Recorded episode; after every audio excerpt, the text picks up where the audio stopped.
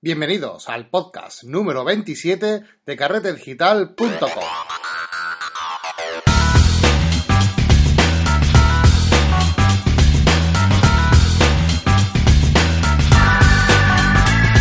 Hola, otra semana más a este podcast donde hablamos del mundo de la fotografía, del mundo del retoque digital y de todo lo relacionado con este fantástico y maravilloso mundo. Te doy la bienvenida otra semana más al podcast de fotografía de carretedigital.com.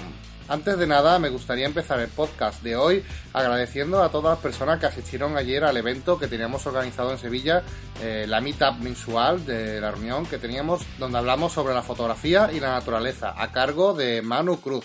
Muchas gracias para todos los asistentes y la verdad que fue una reunión muy interesante y fue un placer poder poner caras a algunos de los suscriptores de Carrete Digital. Muchas gracias por pasaros por allí. Dicho esto, también me gustaría aprovechar para dar la bienvenida a José Luis Martínez. Lo que seguís nuestro blog a un poco más en profundidad, os habréis dado cuenta que tenemos un nuevo redactor en el blog. Con el cachondeo se le ha quedado el, el mote del becario, pero bueno, vais a poder disfrutar de sus entradas a partir de ahora en el blog de Carrete Digital y va a compartir también con nosotros su conocimiento. Así que muchas gracias también a José Luis por incorporarse al equipo de Carrete Digital y ya os anuncio que pronto también lo tendréis eh, por aquí en el podcast conmigo, eh, grabando algún que otro podcast. Ya sabéis que estamos de sorteo y tenemos dos, nada más y nada menos. Por un lado tenemos el sorteo del libro eh, de la entrevista que hicimos la semana pasada a Rodrigo Rivas, donde nos hablaba y nos contaba sobre su libro, Fotografía Móvil, y nos dejó un ejemplar firmado para sortear entre los suscriptores de, de, Carrete Digital. Ya sabéis que en la pestaña de la intranet, en, vuestra, en vuestro acceso para los suscriptores de Carrete Digital, tenéis una nueva pestaña donde para poder optar al concurso tenéis que responder bien a esa pregunta, ¿vale? Es una pregunta muy sencillita, pero eh, solo que estuviese ahí atento al podcast pues vais a poder participar. Es una forma nueva de interactuar ya he recibido varios correos, varios emails de gente que ha participado, así que veo que está teniendo acogida y que es muy interesante. Y también por el feedback que ha generado este podcast desde la entrevista a Rodrigo Rivas, veo que es un tema que os ha interesado bastante. Y por otro lado también ya sabéis que tenemos el sorteo de Telegram. Eh, ambos van a culminar el mismo día. Tenéis hasta el día 15 de abril para, para participar en ambos sorteos, tanto en el libro como en la cámara reflex, eh, la una Canon 350D que estamos eh, regalando. Esta cámara, la, de acuerdo, la, reflex, el concurso de Telegram es abierto a todo el mundo, ¿vale? No es solamente eh, para acceso de los suscriptores, sino que cualquier persona puede participar. Os voy a dejar el enlace en las notas del programa, puesto que todavía estáis a tiempo de participar con algunas de vuestras fotografías. Y ahora vamos a empezar con las noticias y las preguntas del sector de la fotografía de esta semana. No se me va a escapar la oportunidad de hablaros de que Nick eh, Collections, eh, los plugins de Google, que compró hace relativamente poco Google, para quien no lo conozca, Nick eh, Collection es un paquete de plugins que ayuda mucho a la hora de procesar nuestras imágenes. Son unos plugins bastante famosos, se utiliza también por muchos profesionales. Antiguamente tenía un precio bastante elevado, vino Google, los compró, bajó el precio a unos 150 euros aproximadamente. Y bueno, eh, hace poco, la semana pasada, también pusimos la noticia en el blog, que por cierto fue muy compartida. Y eh, eh, lo que han decidido la compañía de Google en otro movimiento claro a la intencionalidad que tiene esta empresa de favorecer a los contenidos fotográficos, lo que ha hecho es poner este software gratis, totalmente gratis, a disposición de todos. O sea que cualquier persona puede hoy día bajarse el paquete de Nick Collections, eh, descargarlo, instalarlo totalmente gratis. Es un pedazo de regalo que nos hace Google que está acertando bastante últimamente en todo lo relacionado con el mundo fotográfico, con el sector de, la imagen profesional. Mm, yo estoy muy contento de estos pasos que está tomando Google eh, en este sector y lo tengo que decir abiertamente, incluso creo o me espero de que Mm, seguramente dentro de poco yo me aventuraría a decir que, nos trae o nos espera alguna sorpresa por parte de Google, porque está haciendo unos pasos eh, agigantados en este último año en cuanto al soporte y aportación al mundo y a la comunidad fotográfica, que es siempre de agradecer, ¿no? Por otro lado, eh, por ejemplo, vemos como Flickr cada vez está metiendo un poco más la pata. Ya hemos dicho varias veces que Flickr tiene un futuro bastante extraño con la reciente venta que ha hecho Yahoo de, algunos de sus productos. Eh, la verdad que no está acertando bastante, no está dando pasos hacia atrás. Y hace poco también vimos como su aplicación que nos facilitaba la subida automática de nuestras imágenes a, Flickr, eh, por así decirlo, el Flickr Uploader, que es el programa que, hace que podamos subir de forma automática muchas fotografías, eh, se ha convertido de pago, ¿vale? Antes era una aplicación gratuita y ahora la han convertido de, de pago, que no es un, a ver, lo malo no es que haya funcionarios que sean de pago, porque entendemos que todo es un negocio y que tienen que sacar eh, dinero o, que tienen que rentabilizar el negocio de alguna forma. Eso es totalmente lícito. El problema es que creo que es un paso hacia atrás que llega demasiado tarde y que si esto hubiese sido así desde un principio, pues creo que hubiese sido mejor visto por la comunidad, ¿no? Pero eh, a estas alturas de juego, donde hay tanta competencia como Google Fotos, Amazon Cloud, etcétera, que tú cojas ahora y pongas este software que antes era gratis de pago, creo que es un paso atrás y no es un, es un flaco favor a los usuarios que creo que en vez de pagar esta cantidad para seguir usando ese servicio, seguramente lo que acaben haciendo es yéndose a otro. Pero bueno, eh, son decisiones que le corresponden tomarla a Yahoo, no ni mucho menos a, mí, pero sí que como analizo un poco de, esta noticia, pues veo que, no está, que no, que no va a tener muy buena acogida por el sector. También me gustaría, eh, relacionado también con la última noticia, ya sabéis que en el blog eh, también de Carrete eh, todas estas cosas ya las hemos comentado, pero aquí adentramos un poco más en profundidad, es sobre las lentes Irix. Ya hemos hablado también en el blog sobre esta nueva marca de, objetivos que pinta bastante bien. ya sabéis que hace poco, festival en Bimbington, se presentó una nueva marca de objetivos, la marca Irix, y se presentó nada más y nada menos con un objetivo gran angular 15 milímetros que va a estar disponible para full frame en Canon, Nikon y seguramente también para Sony y Pentax, lo que no sé si a la misma vez o van a esperar un poquito más a lanzarla para, estos cuerpos. Pero eh, la verdad que es que trajo mucho, llamó mucha atención este tipo de objetivos a la comunidad puesto que promete muy buenas características a un precio bastante comedidos. Hace poco ya salieron los precios publicados y rondan los entre los 500 y 700 euros porque hay dos modelos del mismo objetivo, ¿de acuerdo? uno más basado al, ámbito profesional, con una construcción mucho más dura, mejor realizado, y otra un poco más eh, ligero de peso y pensado para abaratar un poco el coste de este objetivo, ¿no? Para que no necesite tantas prestaciones en torno a la calidad de construcción del mismo. La verdad que es una empresa que, que, apunta maneras, el objetivo es una pasada, por lo menos técnicamente, según los datos, es muy muy bueno, tiene muchos detalles que al sector de la fotografía de naturaleza nos gusta mucho, como la tabla de hiperfocal dibujada eh, directamente en la bayoneta del objetivo, eh, se puede añadir filtros de gelatina en la parte trasera, eh, podemos bloquear el anillo de enfoque y la verdad es que es una pasada todo lo que podemos hacer, todos los detalles que vienen acompañados de este objetivo. Lo bueno de esta marca, que es una marca nueva, es que mm, los responsables de su empresa son dos eh, personas bastante conocidas del mundo de la fotografía y vienen de casas fotográficas bastante importantes. Eh, no sé si os suena Car 6, pero es una buena marca de objetivo y estos eran antiguos trabajadores de dicha empresa, con lo cual eh, la expectativa de este objetivo es bastante alta, de que va a cumplir a una muy buena calidad, va a tener un rendimiento excelente y por lo que vemos va a estar a un precio bastante comedidos. Yo estoy deseando probarlo, verlo, tocarlo e incluso me he puesto en contacto con ellos eh, vía correo electrónico, vía email, para ver si había posibilidad de hacer una prueba con este objetivo y contaros en el podcast. Eh, y no solamente eso, sino que, bueno, están decididos a, enamorar al sector de la naturaleza, ya que pronto traen otro nuevo objetivo entre manos, que es un 11 milímetros y que seguramente va a ser la delicia de muchos. Pero bueno, eh, ya iremos contando novedades sobre esta nueva marca de objetivos. Muy interesante y en el blog también tenéis eh, más información al respecto, quien esté interesado sobre este objetivo. En cuanto a preguntas, pues bueno, voy a responder a dos que me parecen interesantes. Eh, un usuario de carrete me, hace una pregunta sobre si es posible saber o cómo puedo saber si un RAW está editado. Bueno, claro, creo que ha habido un poco de confusión, puesto que seguramente este usuario me está preguntando cómo puede saber si un RAW, un archivo RAW ha sido modificado. Bueno, el archivo RAW es el archivo, eh, como ya hemos dicho en el capítulo de archivos RAW, os dejo el enlace en las notas del programa. Es un archivo sin compresión donde nuestras cámaras reflex van a guardar todos los ajustes para que a la hora de editar eh, no perdamos información relativa a la misma.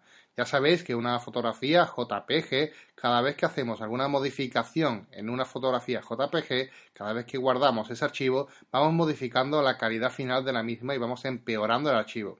Bueno, pues con el RAW esto no, no pasa. El archivo, RAW, más que un archivo, es como una carpeta un contenedor donde está guardado toda la configuración que hemos hecho en una fotografía.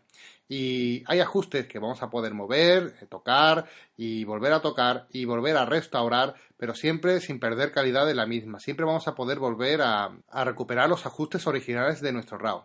Claro, ¿qué es lo que pasa o qué es lo que me está preguntando el usuario? Seguramente creo que vaya por ahí y es que cuando tú modificas, por ejemplo, abres un RAW en Lightroom o Photoshop o en algún programa de edición y haces algún cambio en el motor de revelado, en este caso, por ejemplo, si estamos hablando de, Adobe, ¿no? De cámara RAW, lo abres con el Photoshop y te salta el motor de revelado de cámara RAW y haces eh, ajustes del RAW que tienes delante eh, algunos ajustes de configuración y vas cambiando, ¿vale? Vas cambiando la configuración de RAW. Pero siempre vas a poder volver a los, eh, al archivo original del mismo, ¿de acuerdo? Siempre vas a poder restablecer el archivo original, siempre y cuando estés trabajando con el RAW, ¿de acuerdo?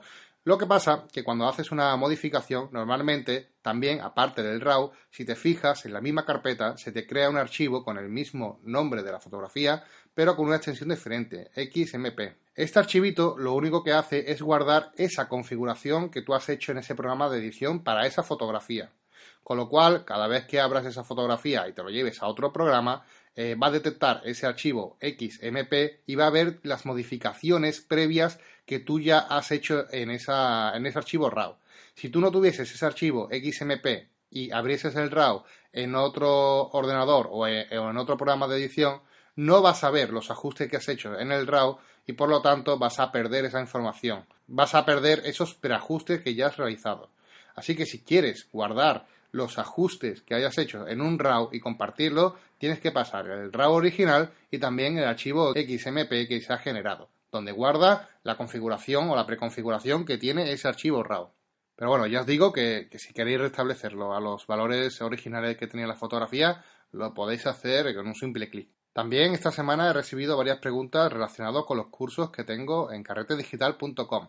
Ya sabéis que en el apartado carretedigital.com barra cursos tenéis disponibles varios cursos de fotografía eh, y que de cada semana vamos añadiendo una nueva lección. Aparte, en la internet también tenéis una zona de descargas, eh, tenéis descuentos y muchas cosas más para los suscriptores. Bueno, pues eh, me han preguntado que si habría la posibilidad de probar algunos de mis cursos antes de de decidirse a suscribirse. Yo normalmente, es que seguramente hay usuarios que no nos siguen constantemente y no lo saben, pero en cada curso dejo una lección abierta, una lección gratis, para que todo el mundo pueda ver el contenido, cómo se desarrolla y que pueda ver un poco eh, cómo son los videotutoriales para saber si son de su gusto y así animarse a suscribirse, ¿de acuerdo? Así que lo que he hecho esta semana es para facilitar eh, y localizar cuáles son las clases eh, o las lecciones gratuitas que tengo online es si os vais al apartado que os he comentado antes, carreteldigital.com barra cursos, vais a ver que en la lista de lecciones de cada curso hay una lección subrayada en negrita, ¿de acuerdo? Bueno, pues esa lección es la lección que está abierta, la lección que está gratuita y que está disponible para que veáis cómo es y la probéis y veáis si os gusta el contenido y los videotutoriales. Os lo digo para aquellas personas que estaban preguntando que esta semana, como ya he dicho, he recibido varios correos relativos a lo mismo. Otra pregunta de otro oyente y seguidor de nuestro podcast que también nos dice que muchas gracias por la labor que estamos haciendo. Eh, gracias a ti por el correo, porque la verdad que estos mensajes últimamente me están llegando bastantes mensajes de ánimo y es de agradecer, puesto que pues la verdad que nos ayuda a seguir con este trabajo y nos pregunta acerca de si recomendamos algún libro de fotografía, eh, qué le podemos ayudar para, para, el tema de composición y nos pregunta sobre si conocemos algunos autores que podamos ser de que, pueda tomar de referencia a la hora de comprar libros. Bueno, pues eh, a mí me gusta bastante, si, sobre todo si Si estás hablando de composición de José Benito, que es uno de los fotógrafos más conocidos de España a nivel de, libros, por así decirlo, porque sus libros son todo un referente aquí en España, y tiene en concreto uno muy bueno que se llama Composición en la fotografía, Composición en fotografía. Es un libro que, bueno, es autoeditado y, es bastante difícil de conseguir, puesto que no, suele estar a la venta constantemente, sino que, que van saliendo series de este libro, ediciones, y sé que me ha comentado el usuario que dentro de poco va a salir la octava edición de este libro. Así que estad atentos, puesto que los que quieran hacerse con este libro de José Benito, eh, pues dentro de poco va a estar eh, disponible para la, venta. como ya os digo, estad atentos porque es un libro que es autoeditado y se agota bastante rápido. A mí también particularmente me gusta mucho eh, Michael Freeman. No sé si, lo conocéis, pero es un. Tengo varios libros de él y es un autor que me gusta muchísimo porque explica las cosas bastante bien, tiene una metodología muy buena y unos libros bastante constructivos. Eh, tiene uno muy famoso, se llama El ojo del fotógrafo, pero a mí particularmente mi preferido suyo es El registro de la luz. Eh, lo compré hace relativamente poco, eh, este último, y me ha enamorado. Cómo pueden entender y manejar la luz natural. Es una pasada de libro, lo recomiendo 100%. También tenemos a Brian Peterson, Susan Sontag, bueno, hay muchísimos, muchísimos autores muy buenos. Si queréis, lo que puedo hacer es en la entrada de este podcast también. Voy a dejaros eh, algunos enlaces, algunos libros que creo que merecen la pena y que, que deberíais de tener. Así que en las notas del, propio programa, en los que estén interesados, pues vais a encontrar enlaces a Amazon con distintos libros que creo que merece la pena tener o por lo menos eh, comprar alguno de ellos para bichearlos. Están bastante interesantes. Como veis, hoy el podcast entre noticias del sector y, preguntas eh, se nos va a ir el tiempo, pero, pero creo que merece la pena también hacer un programa de este tipo de vez en cuando porque hay muchas dudas que pueden resolver también los problemas de otros usuarios. Por otro lado, también tengo una pregunta relacionada con la herramienta niveles de, de, Photoshop. Me llega esta pregunta y me dice que cómo funciona exactamente esta herramienta y cómo puede usarla de forma correcta o para qué se usa, qué usos tiene. Bueno, pues me viene ni que pintado esta pregunta, puesto que, como ya sabéis, hace poco empezamos el curso de, Photoshop básico, eh, los cursos de carrete digital. Y bueno, eh, no, me va a dar tiempo a pararme en todas y cada una de las opciones que trae Photoshop, porque es muy complejo. Vamos, de Photoshop ya digo que vamos a hacer varios cursos, pero sí que para complementar este curso que estamos haciendo, podemos hablar, y me parece buena idea, de algunas herramientas de retoque eh, que podemos encontrar no solamente en Photoshop, porque estas herramientas de las que vamos a hablar, por ejemplo la herramienta niveles, la vamos a poder encontrar en cualquier programa de edición sin problemas, ¿de acuerdo? En Lightroom, en el programa On1, el que queráis. O sea, el que queráis, todas estas herramientas de retoques básicas la incluye. Y como estamos en un podcast de fotografía y retoque digital, me parece muy interesante también hablar un poco de retoque, de que empecemos a hablar ya de retoque. Hasta ahora, todos los podcasts ha ido muy relacionado con el mundo de la fotografía, pero vamos a ir empezando a meter pildoritas o información acerca de retoque. Y hoy vamos a hablar un poco de esta herramienta niveles, que vamos a ampliar un poco más esta pregunta para así también aclarar este concepto y que sirva de ayuda también a estos usuarios que están haciendo el curso de Photoshop. La herramienta niveles es una herramienta que podemos encontrar en todos los software de edición. Es una herramienta muy útil que nos va a ayudar a compensar la exposición de nuestra fotografía. Para ello, antes de nada, debemos saber qué es el histograma. ¿Vale? Antes de trabajar con cualquier herramienta, cualquiera, ¿eh? Antes de trabajar con cualquier herramienta de retoque, tenemos que tener siempre el histograma presente. El histograma tenemos que entenderlo perfectamente. Para aquellas personas que no sepan qué es el histograma, os recomiendo que paréis este podcast y escuchéis primero el podcast que tengo sobre el histograma, que lo escuchéis, puesto que es básico entender cómo funciona un histograma para poder empezar a retocar, ¿de acuerdo? Puesto que va a ser el chivato que nos va a decir eh, toda la información relativa a la luminancia de nuestra imagen. Y siempre que hagamos alguna modificación de retoque, ese retoque va a afectar de alguna forma u otra a nuestro histograma. Así que bueno, eh, ahí os dejo también en las notas del programa el enlace correspondiente al programa que dedicamos de podcast solamente y exclusivamente al histograma. La herramienta niveles eh, lo que va a hacer cuando seleccionamos la herramienta niveles en Photoshop es eh, sacarnos precisamente nuestro histograma y eh, nos va a dividir nuestro histograma con tres punteros con tres deslizadores. Uno que empezará en las zonas oscuras, otro en la zona media de, tonos medios y otro en la zona de luces. Os voy a dejar también una imagen en, en, las notas del programa para que veáis la herramienta niveles a la vez que estáis escuchando el podcast y podáis seguirme un poco. Esta herramienta niveles, que ya a lo mejor muchos conocéis, es una herramienta básica que nos ayuda a conseguir exponer correctamente nuestra imagen. A veces cuando hacemos alguna fotografía y la vemos en el ordenador, mm, vemos que la exposición no ha sido del todo correcta.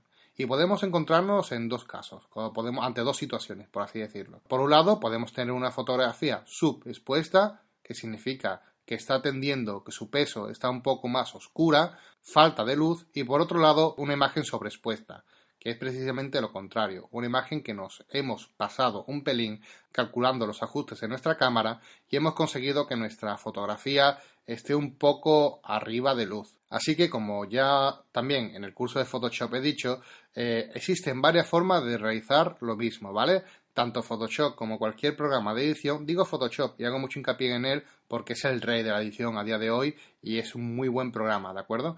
Entonces, es el programa de referencia en el sector en cualquier programa de edición siempre hay varias formas de conseguir el mismo, eh, resultado, ¿de acuerdo? Y a través de niveles, pues eh, vamos a poder compensar esta imagen que hemos dicho, una imagen sobreexpuesta o una imagen subexpuesta. Y es bastante fácil de hacer. Lo que sí es importante de anotar o un consejo muy útil es que nunca debéis de aplicar la capa de niveles directamente sobre la imagen. Ya sabéis que Photoshop es un programa que se mm, especializa en trabajar con capas para que cualquier retoque que hagamos no sea destructivo, sino que podamos volver a cambiarlo sin afectar a la calidad de la imagen principal. Estamos ante un software de, retoque no destructivo y esta es una de las principales características que tiene cualquier programa de edición de calidad. Por ejemplo, en este caso Photoshop. Y claro, cuando utilizamos una herramienta de niveles, no debemos de aplicarla directamente en nuestra fotografía. Debemos de crear una nueva capa de ajuste de niveles, ¿vale? Para poder trabajar con ella y modificar el valor si lo vemos oportuno cuando queramos. Dicho esto, para corregir nuestra fotografía, imaginaos que tenemos una fotografía subexpuesta, un poco oscura, pues lo que tendríamos que hacer primero es mirar el histograma. Cuando vemos el histograma nos vamos a dar cuenta fácilmente que la imagen está superpuesta, puesto que casi toda la información de píxeles se va a concentrar en la zona izquierda de nuestro histograma, en la zona de sombras. Para corregirlo, tan solo tendríamos que crear una nueva capa de ajuste de niveles y coger el deslizador de nuestra derecha, el de luces, y arrastrarlo hacia nuestra izquierda.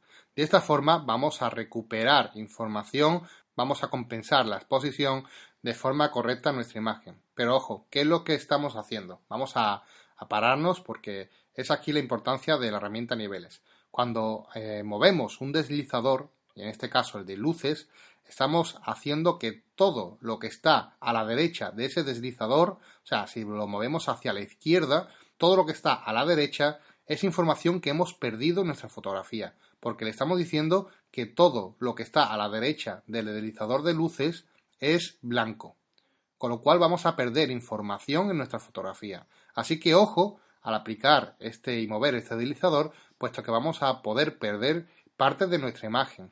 Para tener un control más exhaustivo de eh, qué es lo que estamos perdiendo o no, ¿vale? Si estamos perdiendo mucha información o no, podemos hacerlo eh, moviendo el deslizador de luces siempre con la tecla Alt pulsada. Si hacemos este movimiento del deslizador con la tecla Alt, lo que vamos a conseguir es que en nuestra pantalla de Photoshop la imagen pase a blanco y negro y automáticamente nos va a saltar eh, con zonas en blanco cuando estemos quemando información, o sea, perdiendo información.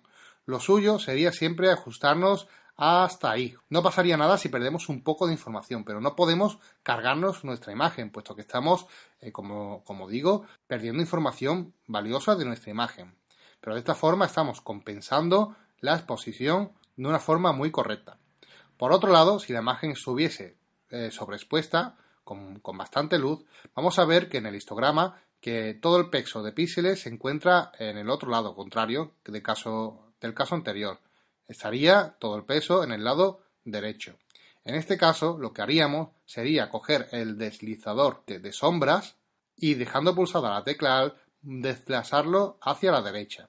Lo que vamos a conseguir de esta forma es, eh, de nuevo, compensar la exposición correctamente. Pero claro, también vamos, en este caso, a quemar la parte de sombras y vamos a perder información por la parte de sombras. Así que de nuevo lo hacemos siempre con la tecla Alt pulsada para ver hasta dónde podemos llegar eh, con esta herramienta. El deslizador que tenemos justo en medio, de medios tonos, eh, ajusta de, forma un poco general la exposición de la fotografía. Así que lo ideal sería ir jugando con los tres deslizadores, teniendo en cuenta hasta dónde podemos llegar para no perder información y exponer nuestra fotografía de forma correcta. De esta forma vamos a recuperar una fotografía que teníamos subexpuesta o sobreexpuesta y vamos a darle una exposición perfecta. Si habéis sido buenos chicos y habéis hecho esta modificación en una capa de ajuste, no os tenéis que preocupar si os habéis pasado demasiado con el deslizador, puesto que dando doble clic en el icono vais a poder cambiar este ajuste cuando queráis y vais a poder recuperar de nuevo esas zonas que se han quemado. Así que no tengáis miedo, ni mucho menos, a probar este tipo de, capa y de ajuste, puesto que vais a poder recuperar la información siempre y cuando estéis trabajando en una nueva capa de ajuste, no directamente en la fotografía. Una de las cosas que tenemos que tener en cuenta a la hora de corregir nuestras imágenes con estos deslizadores, lo que estamos haciendo es comprimir el histograma de nuestra fotografía. Estamos aprovechando la mayor parte del histograma de nuestra fotografía. Y esto, por consecuencia, también afecta un poco a la saturación de nuestras imágenes. Hay que tener cuidado, puesto que podemos eh, estropear un poco eh, la saturación de nuestras, de nuestras imágenes y seguramente algunas veces tengamos que corregirlo eh, mediante otra herramienta de saturación.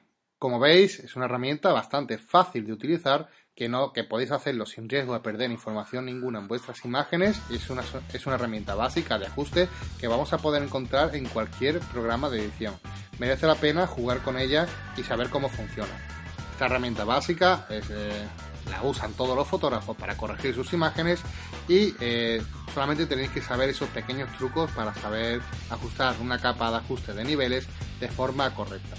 Muchas gracias por vuestras preguntas, muchas gracias por vuestro interés en Carrete Digital y si te ha gustado este podcast recuerda compartirlo con tus amigos, compartirlo en las redes y si lo ves a bien, te ha gustado bastante, pues nosotros agradecemos que nos eh, des las 5 estrellas de iTunes y nos dejes algún comentario, que la verdad que es muy positivo para nosotros.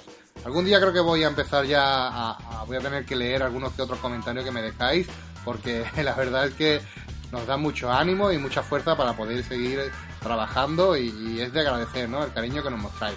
Muchas gracias por vuestro feedback y nos vemos la próxima semana. Hasta luego.